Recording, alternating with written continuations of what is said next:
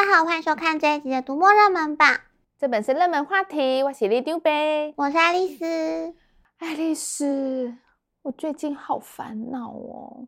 烦恼什么？烦恼今天午餐吃什么吗？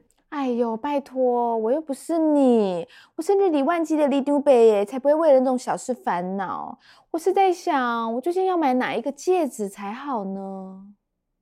买戒指，这不也是小事吗？拜托，人生每个选择都是大事，所以我才会每天在那边选择障碍啊。好啦，我们的人生的确就是一连串的选择，有时候面对可能改变人生的选项，真的像站在十字路口一样，不知道该怎么选。这次热门榜上就有大人学两位创办人的新书《大人学选择》，教我们要如何成熟独立的思考，做出选择。在书里提到，面对各式各样的选择障碍。像是职涯转换、投资理财、出国念书、人生伴侣，这些看起来可能很困难或是成本蛮高的选择或改变，如果可以拆解成多个小步骤，或是跳脱只有是或否的二元框架，可能就会变得简单很多哦。啊，拆解成小步骤是什么意思？作者用自己考虑要不要出国念书的决策过程来举例。出国念书是大事。他很难一下就决定要不要放弃现有的工作和感情，就告诉自己，我只是去研究一下托福，准备一下托福，准备一下申请文件，试着申请看看而已。就这样一步步完成出国留学所有准备，最后也真的如愿申请上第一志愿的学校。啊，等等，我怎么觉得这样只是很像在骗自己而已啊？这的确就像一种面对选择障碍的自我心理战术。用这个方式让他跨过害怕失去的焦虑，踏出第一步之后，就能按部就班朝做出决定、达成目标的方向前进。嗯，拆解选择障碍，不再无限拖延，这听起来好像可以试试看呢。不过我没有要买戒指哦，我只是逛一下、试戴一下而已啦。虽然我是觉得买戒指这种事是不用拆解啦。不过书里还有提到可以让我们理性选择的十大原则，看你看完之后可不可以换个脑袋，重新建构思考模式？那有什么问题？我很聪明的，我的思考是很弹性的。你知道有时候聪明不代表你可以思考很有弹性吗？哎呦，你真难得！你这是拐个弯在说我聪明吗？并不是好吗？我是要说，这次热门榜上逆思维提到的概念，很多聪明人可能太过自信，反而没有改变心意的动机，导致错过选择的时机，承担错误的结果。譬如黑莓机的创办人，一开始他利用自己的专业天赋，打造出智慧型手机的前身。后来当 iPhone 问世，他也知道这就是把一台电脑放在手机里，但他自信地认为，人们需要的是。可以拿来处理工作 email 的装置，甚至后来保守的放弃发展即时通讯的可能。后来的事情我们都知道了，这些无法改变心意、重新思考的选择，让黑莓机从超过市占率一半跌到不到百分之一。哎，这真的是聪明反被聪明误诶。不过这真的是只有聪明人才有的烦恼诶。如果说知识就是力量，那知道自己不知道什么，就像是智慧一样。让我们可以重新思考，保持思考的弹性，甚至可能在关键时刻救自己一命哦。逆思维里提到，在一九四九年的一场森林大火里，很多消防员都因为逃生不及而殉职，但消防队长却靠着看似违反直觉的行动生还。当大家意识到火势过大，比起灭火应该要先逃命，开始往峡谷上坡跑的时候，队长却在自己面前烧出另一场火。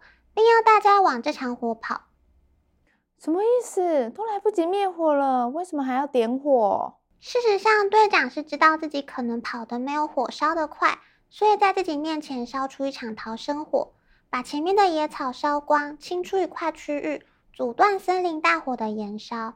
接着用水壶把手帕浸湿。当大火烧到自己正上方时，他用湿手帕捂住口鼻，靠着接近地面焦土的氧气才逃过一劫。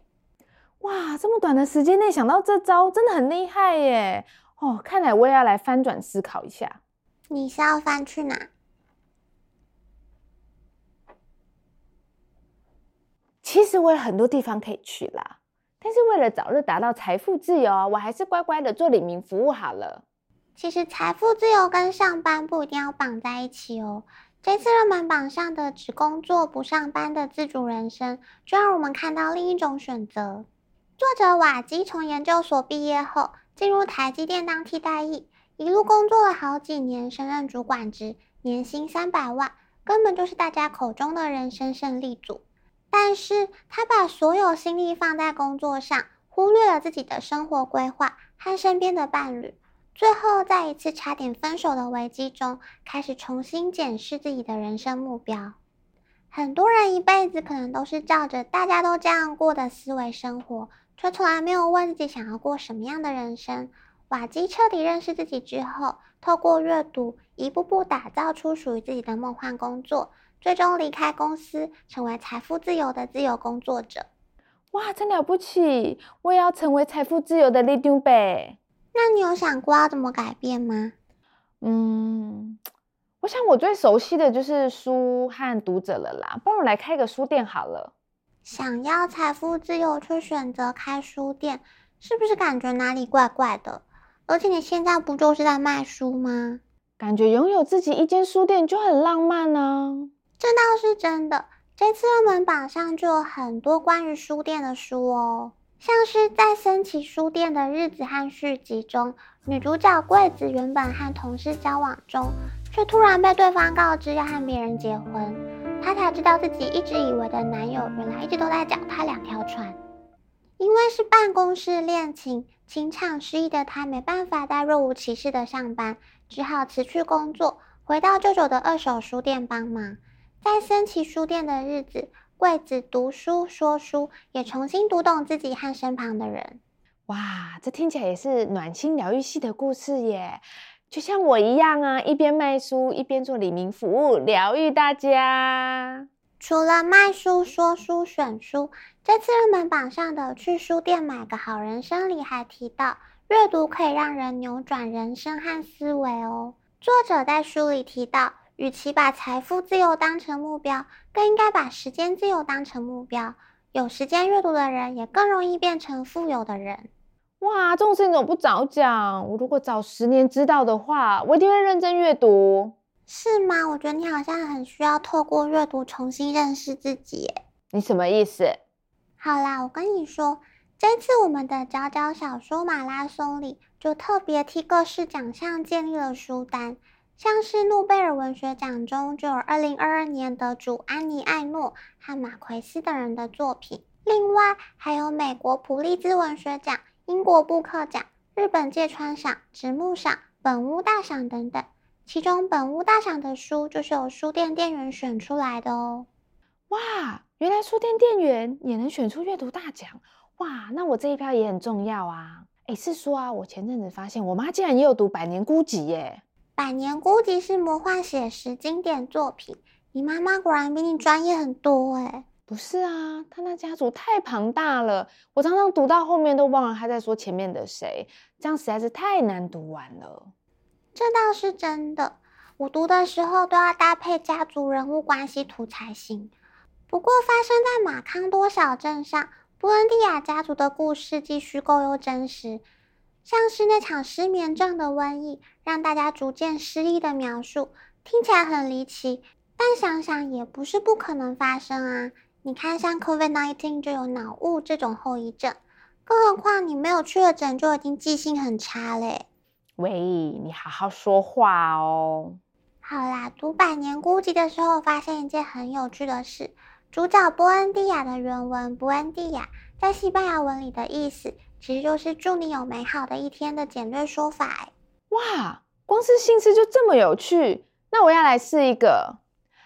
各位收看 MooTube 的李明们，Brandia，好哦。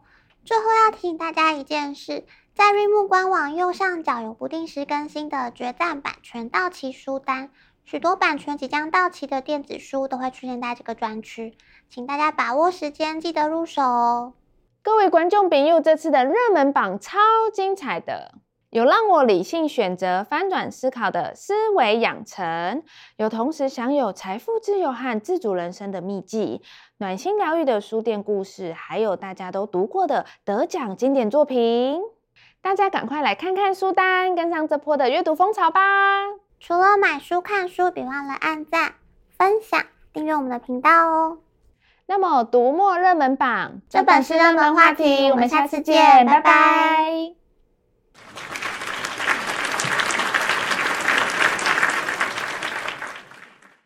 爱丽丝，你要不要再教我一些西班牙文啊？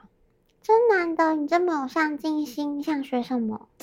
这个嘛，不如你来教我。我真聪明，怎么说好了？这个好实用哦。那我才不要。